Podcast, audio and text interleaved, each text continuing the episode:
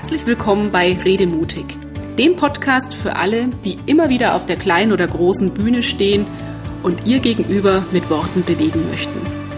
Ich bin Andrea Joost und hier erfahren Sie, wie Ihnen das mit noch mehr Leichtigkeit und Freude gelingt, wie Sie nicht nur den Kopf, sondern auch das Herz Ihrer Zuhörer und Gesprächspartner erreichen und wie Sie Ihren eigenen Redestil entwickeln. Machen Sie Ihren Auftritt natürlich erfolgreich. Ein guter Redeeinstieg ist der erste Eindruck, den Sie auf Ihrer Bühne hinterlassen.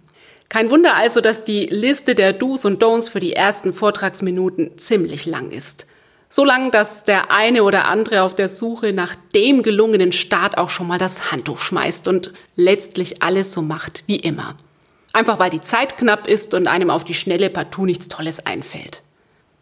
Schade um die verschenkte Wirkung, denn oft genügen schon kleine Veränderungen, um einen großen Unterschied zu machen. In der heutigen Redemutig-Episode habe ich Ihnen eine Redeschablone mitgebracht, die Ihnen hilft, auch im hektischen Alltag einen klaren Kopf zu behalten und nie wieder über der Frage zu verzweifeln, wie fange ich bloß an? Ich verrate Ihnen drei einfache Schritte, mit denen Sie die Anfangshürde künftig leichter nehmen können und dafür sorgen, dass Sie direkt einen guten Kontakt zum Publikum haben, ohne sich dabei zu verkünsteln. Schritt Nummer eins, Pause statt Anfangshektik. Viele Rednerinnen und Redner beginnen ihren Vortrag schon beim nach vorne gehen oder plappern einfach los, um irgendwie die Nervosität zu überspielen.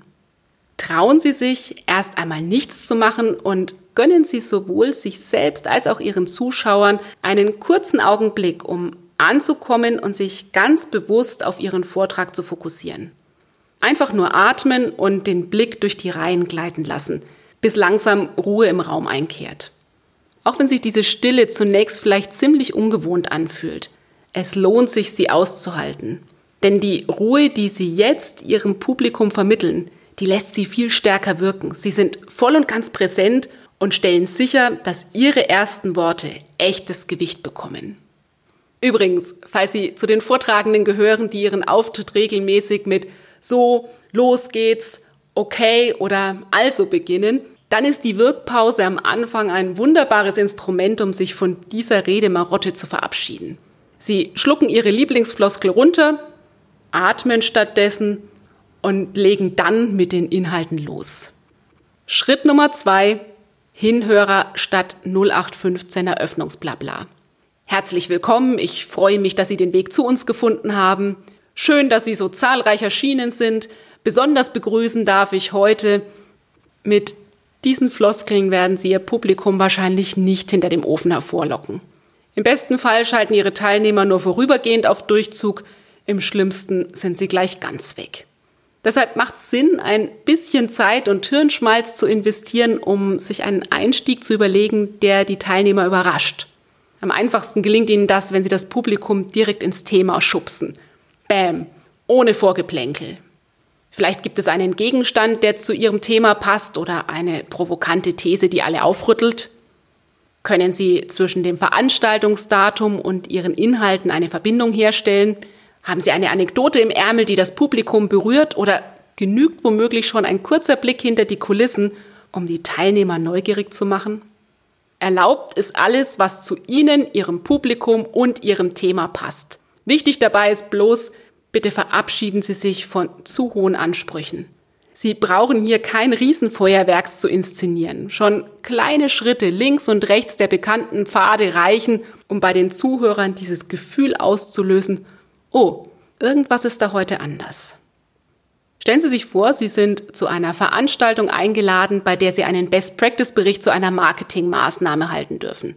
Ein herkömmlicher Einstieg würde wahrscheinlich in etwa so aussehen. Herzlich willkommen auch von meiner Seite. Mein Name ist, ich freue mich, dass Sie heute hier sind und ich Ihnen berichten darf, wie wir das neue Produkt erfolgreich am Markt positioniert haben. Merken Sie, wie sich die Wirkung verändert, wenn Sie folgendermaßen starten. 2018, ein Montagmorgen im Juli. Der gemeinsame Blick des Teams auf die Umsatzzahlen des ersten Halbjahres zeigt deutlich, unser neues Produkt läuft nicht so, wie es laufen könnte und müsste. Wie üblich wird jetzt erstmal das Wieso, Weshalb, Warum diskutiert, aber nur kurz. Denn allen ist klar, Reden hilft hier nicht, Tun ist angesagt. Zu hoch waren die Entwicklungskosten und Erwartungen an das neue Produkt. Plötzlich sprudeln die Ideen und in nicht mal einer Stunde steht ein Maßnahmenpaket, das uns geholfen hat, den Umsatz im zweiten Halbjahr zu verdreifachen. Trotz angespannter Marktsituation. Mit dem dritten Schritt liefern Sie Ihren Zuhörern nun Mehrwert statt Gliederungsfolien. Zuhörer sind dankbar, wenn sie bereits am Anfang der Präsentation in etwa einschätzen können, mit was sie zu rechnen haben. Das gibt Struktur und macht im Idealfall Lust auf das, was kommt. Viele Vortragende meinen es an dieser Stelle allerdings besonders gut und starten mit einer detailgetreuen Schilderung sämtlicher Tagesordnungspunkte. Begleitet wird das Ganze dann von Gliederungsfolien, die bis zum dritten Unterpunkt sortiert sind. Das Problem dabei, zum einen sind solche Auflistungen ziemlich langweilig, zum anderen ersticken sie damit jede Spannung im Keim, denn das ist so, als ob sie bei einem Krimi den Mörder und den Tathergang bereits am Anfang verraten. Von Überraschung keine Spur. Was halten Sie davon, wenn Sie künftig nicht nur Fakten aufzählen, sondern aus der Sicht Ihrer Zuhörer denken und ihnen klipp und klar aufzeigen, welchen Mehrwert Sie mit Ihrer Präsentation erwarten können? Ich selbst setze an dieser Stelle meistens auf drei knackige Aussagen. Drei Aussagen, mit denen Sie direkt in der Einstiegssequenz die immer präsente Teilnehmerfrage beantworten, was geht mich das heute an? Drei Aussagen, mit denen Sie den Zuschauern zeigen, dass Sie sich mit deren Wünschen und Bedürfnissen beschäftigt haben. Und drei Aussagen, die dafür sorgen, dass Ihr Gegenüber dranbleibt. In unserem Best Practice Beispiel könnte sich das dann zum Beispiel so anhören.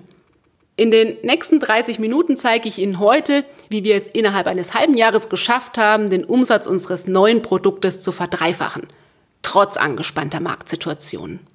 Wir werden uns gemeinsam ansehen, mit welchen internen Hindernissen wir zu kämpfen hatten, wie wir damit umgegangen sind und wie Sie mögliche Stolpersteine in Ihren Häusern umgehen können.